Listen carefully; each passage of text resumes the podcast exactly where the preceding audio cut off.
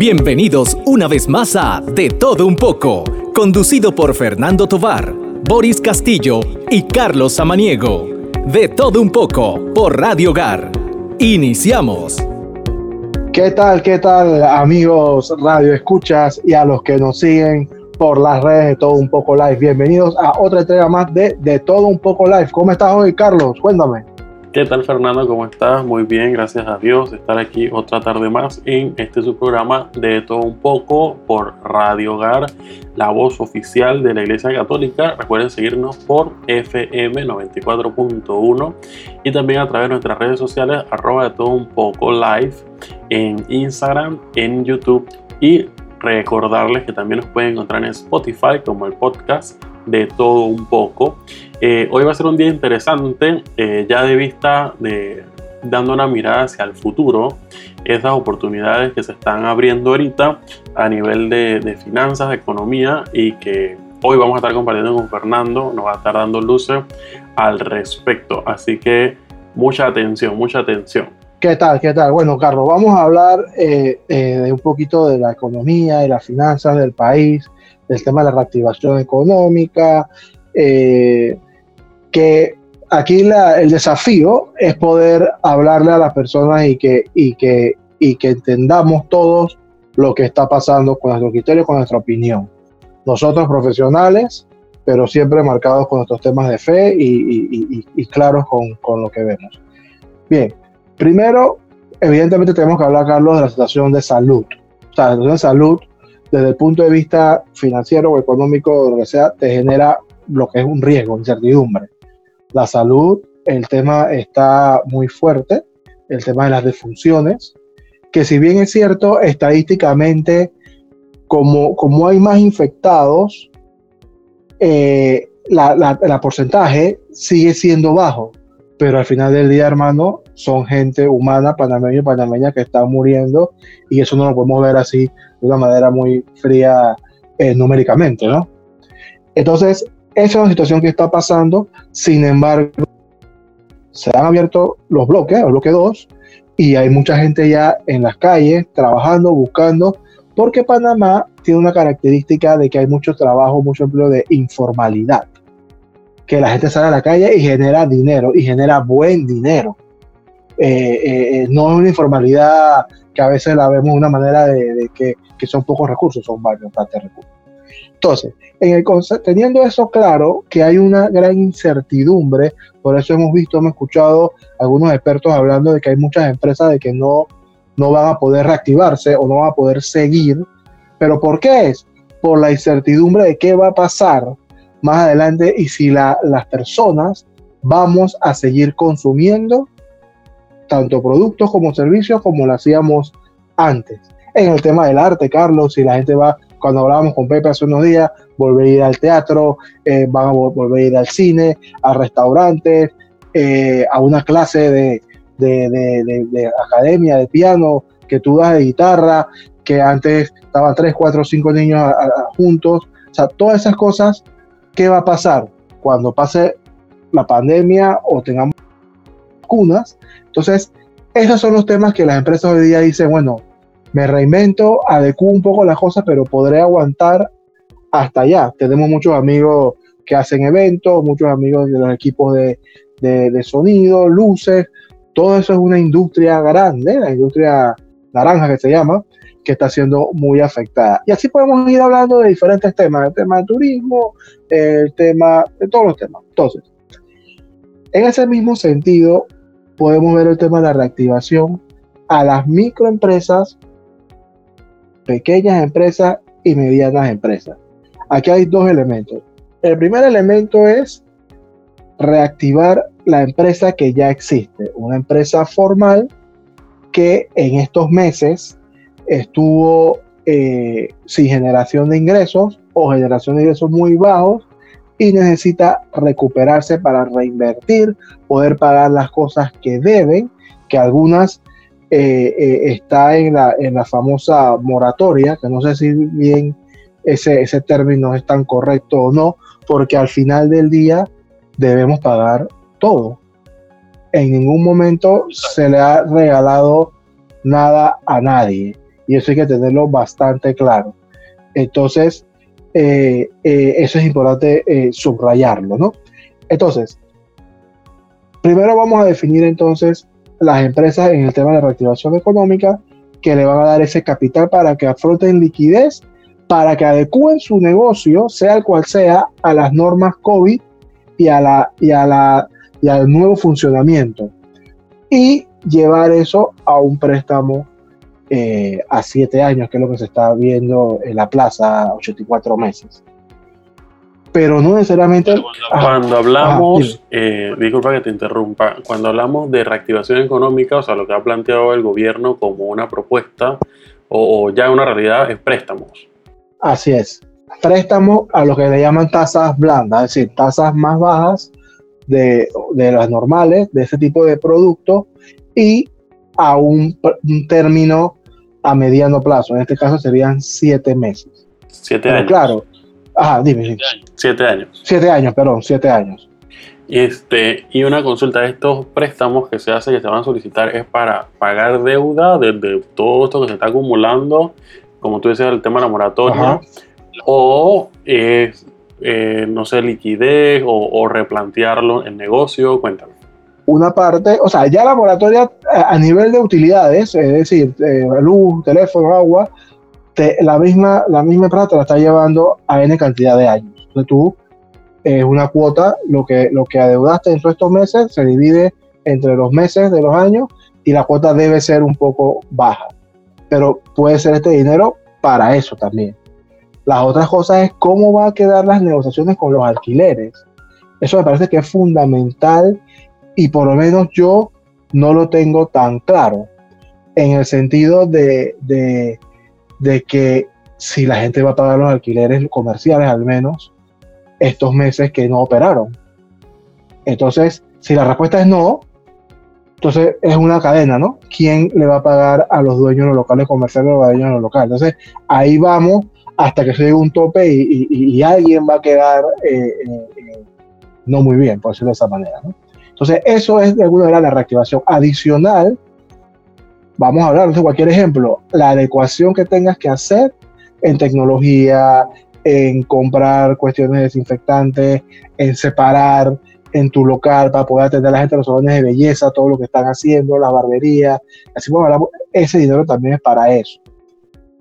Y lo otro es alguna reinventarse, que es la palabra que se está usando mucho ahora mismo, que tú vayas a hacer otro negocio o subnegocio dentro de lo que ya tú estás para poder invertir y, poder arrancar, poder volver a con tus proveedores, porque como esto fue una para rápida, muchas empresas quedaron endeudadas, muchas empresas ya no tienen crédito, entonces todo eso es, entonces, financieramente hablando, yo no sé si estas empresas estaban dispuestas a poder endeudarse más.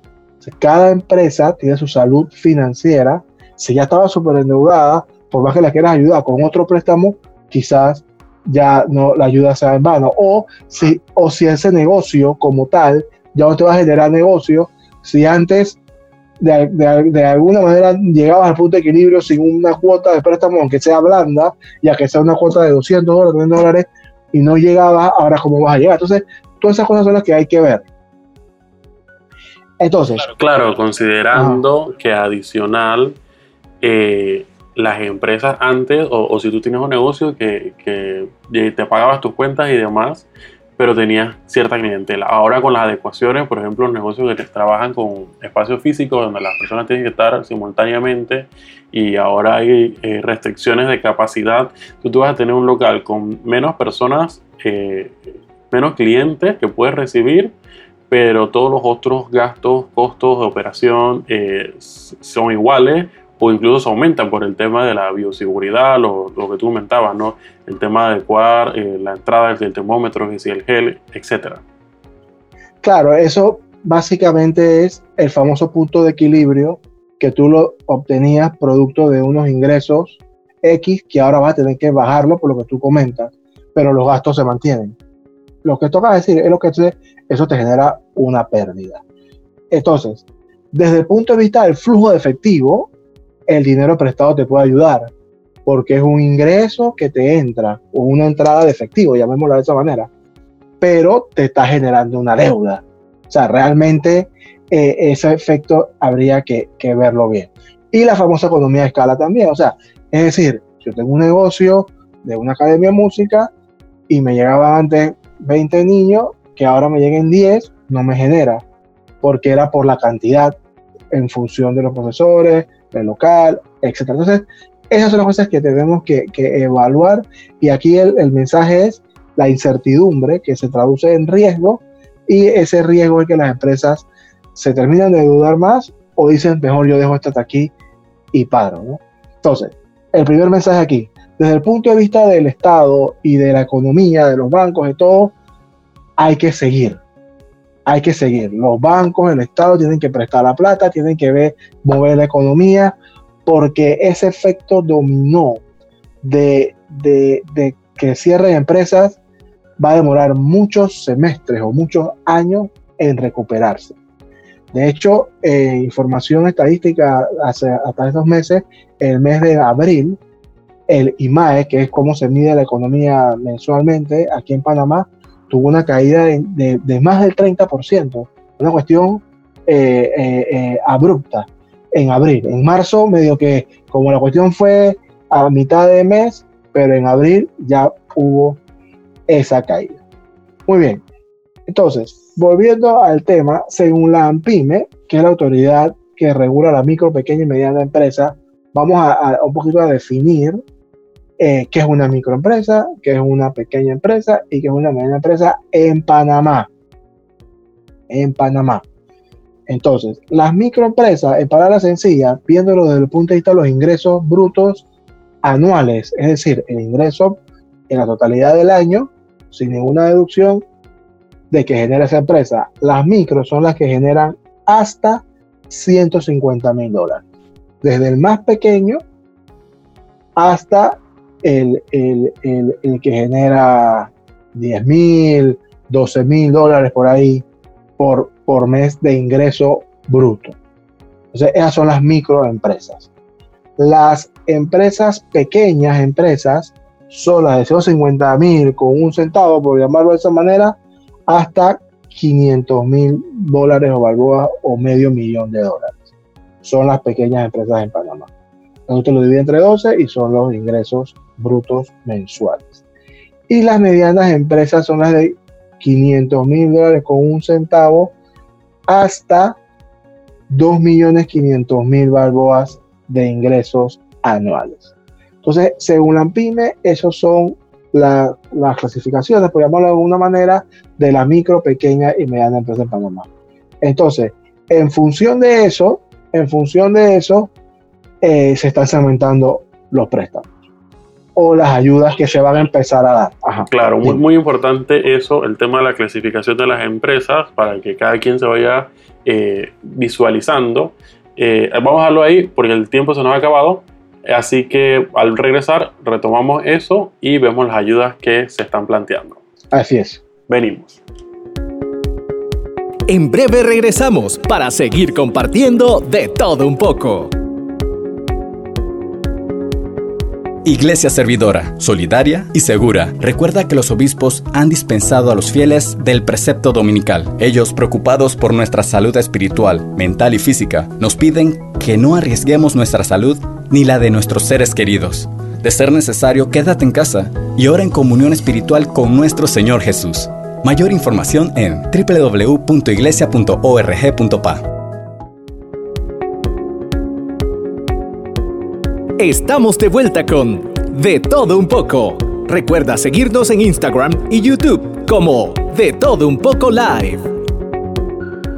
¿Qué tal hermanos? Estamos de vuelta en De Todo Un Poco. Recuerden seguir en nuestras redes sociales como arroba de todo un poco live, en Instagram, en YouTube y en Spotify. Antes de ir al cambio estábamos comentando el tema de la clasificación de las empresas, cómo funcionaba esto y las ayudas que el Estado está proponiendo para cada una de ellas. Así, y desde la clasificación es por los ingresos que tengan anuales eh, de venta, pues por decirlo así. Aquí nada más una aclaración rápida eh, por ejemplo, en Estados Unidos eh, está el índice Dow Jones, está el Nasdaq, que es de tecnología, el Dow Jones de las grandes empresas, creo que son las 30 mejores o 40 más grandes empresas de Estados Unidos. pero el índice Standard Poor's 500 son de las medianas y pequeñas empresas de Estados Unidos.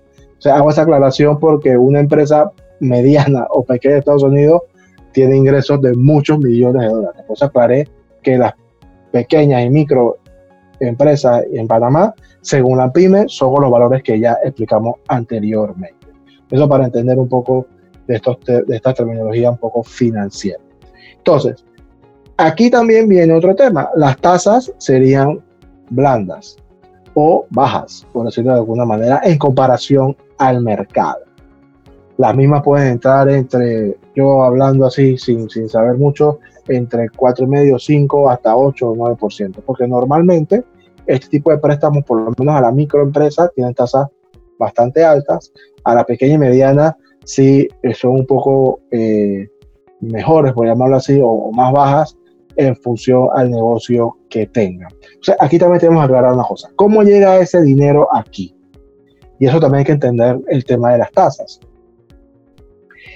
Eh, la tasa de interés de alguna manera la regula en Estados Unidos, pues la Reserva Federal baja la tasa de, interés, en Europa también, son muy bajas. Pero eso es una cadena que va llegando hasta el consumidor y puede representar, por un ejemplo simplista, 18% al mes por las tarjetas de crédito. Por ejemplo, la, la Reserva Federal genera esta tasa de interés, se la presta a los grandes bancos al Banco Mundial, a las IFI, al Banco Interamericano, etcétera.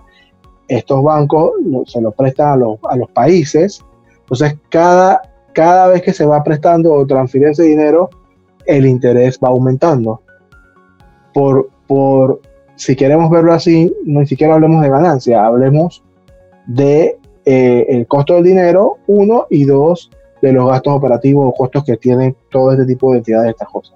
Hasta que llega a, los grandes bancos y hay grandes bancos a nivel mundial que le van prestando a bancos más pequeños también. Entonces ahí sí, cuando entramos a la banca privada, están los gastos operativos más la ganancia, más como cualquier negocio pueda tener. Y hay bancos que también le prestan a las cooperativas, que le prestan a las financieras. O sea, ya si te vas dando cuenta, esos bancos a la, a la cooperativa, a la financiera, ya estamos hablando de tasas de 9, de 10, de 8, entonces las, esas tienen que prestar más alto. Entonces, hay un concepto a mayor riesgo, mayor rentabilidad o mayor ganancia. Por eso te digo, un préstamo a un banco puede estar 2, 3, préstamos interbancarios, 3%, 2%, muy, muy bajo, un, un por ciento, a, es decir, un riesgo bajo, a un préstamo a tarjeta de crédito, 18% sin garantía, sin nada, un riesgo alto. Entonces, a mayor riesgo, mayor rentabilidad, mayor ganancia, en este caso. Entonces, teniendo estos puntos claros, entonces, eh, ¿quiénes pueden aplicar? A los temas de reactivación, empresas que tengan uno o dos años, ya todo esto depende de cada banco. El Estado, por medio de su banco, entiendo que Panamá no tiene banco central, de Banco Nacional, de la Caja de Ahorros, del BDA, va a prestar directamente a los micro, pequeños y medianos empresarios. Pero también va a prestar a la banca privada.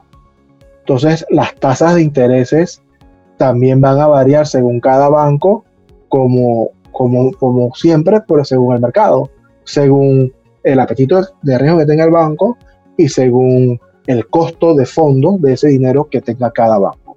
Entonces, aquí no podemos decir que, que se va a cobrar tal tasa o tal tasa, sino que es una serie de, un rango de tasas de que cada banco va a, a, pedir. Y cada banco debe hacer su evaluación financiera de cada crédito. Estos son créditos que se deben recuperar, no son, no son regalos ni son bonos solidarios a las empresas. Es un dinero prestado que, que, que se debe recuperar. Entonces, los bancos deben generar su evaluación normal y natural para prestarle a esto. Ok, ok, una, una consulta. Este, ¿Qué es lo que debería hacer entonces? que yo tengo un negocio, una empresa, una microempresa, un emprendimiento y yo quiero uno, evaluar si me funcionan estas ayudas y dos, eh, ¿qué, cómo debería yo prepararme, es decir, qué yo debería presentarle al banco, cómo me acerco, cómo me asesoro, cuáles deben ser esos primeros pasos eh, antes de, ver estos temas. Claro, sin ser irresponsable, por decirlo así, primero tienes que evaluar tu situación financiera antes de COVID y obviamente ahora con esto que está pasando. Y ver si tu actividad comercial va a generar ingresos en esta realidad. Y si la respuesta es no, ver cómo te diversificas, cómo te reinventas y haces algún negocio acorde a esta realidad actual. Tecnología, compra y venta de, algo, eh, etc. Entonces, luego de eso, el problema se puede convertir en una oportunidad porque estás recibiendo un dinero a una muy buena tasa de interés en este momento para la situación que si tienes una buena actividad comercial vas a poder pagarlo y recuperarlo bien en el tiempo. Entonces, ¿qué tienes que hacer? Asesorarte, ya sea buscar una persona o tú mismo, si tienes los insumos, para proyectarte, hacer una proyección, de, de, mi negocio, hacer un pequeño plan de negocio, un modelo de negocio, qué es lo que, qué es lo que, qué es lo que voy a hacer y ver cómo eso lo podemos adecuar en el tiempo y llevar esa propuesta de negocio a la empresa o a los bancos. Aquí, de nuevo, un tema de la reactivación que es seguir mi propio negocio, mejorar mi liquidez y pagar mis deudas y qué es lo que voy a hacer a futuro. Y otro tema, y tu pregunta me da pie a entrar a, a, los, a los negocios, bueno, que se llaman las startups, por decirlo así, en, que son las empresas estas nuevas, eh, de cero, por llamarlo así, que, son, que están muy de moda, la, la, la fintech, las empresas de, que son digitales y todo lo demás, que tienen que ver con eso, y son el emprendimiento como tal. ¿Sí? Hay muchas veces ahora se está viendo que, que, están vendiendo verduras, que están llevando que están llevando eh, muchos, muchos productos a las casas, que eso es un negocio, que la gente lo está haciendo de una manera quizás informal, es el momento de formalizarte, de buscar comprar mejor inventario, para mejorar tus ganancias. O sea, no sé si me, si me, estoy explicando, o sea, es el momento de, de, de esa informalidad llevarla a, a lo que llamamos a bancarizarte, porque esto es una oportunidad de bancarizarte, de un negocio pequeño que, que, que, que puede estar. Entonces, si tú te adecuas a las actividades que se están dando en este momento, por supuesto que, que, puedes seguir.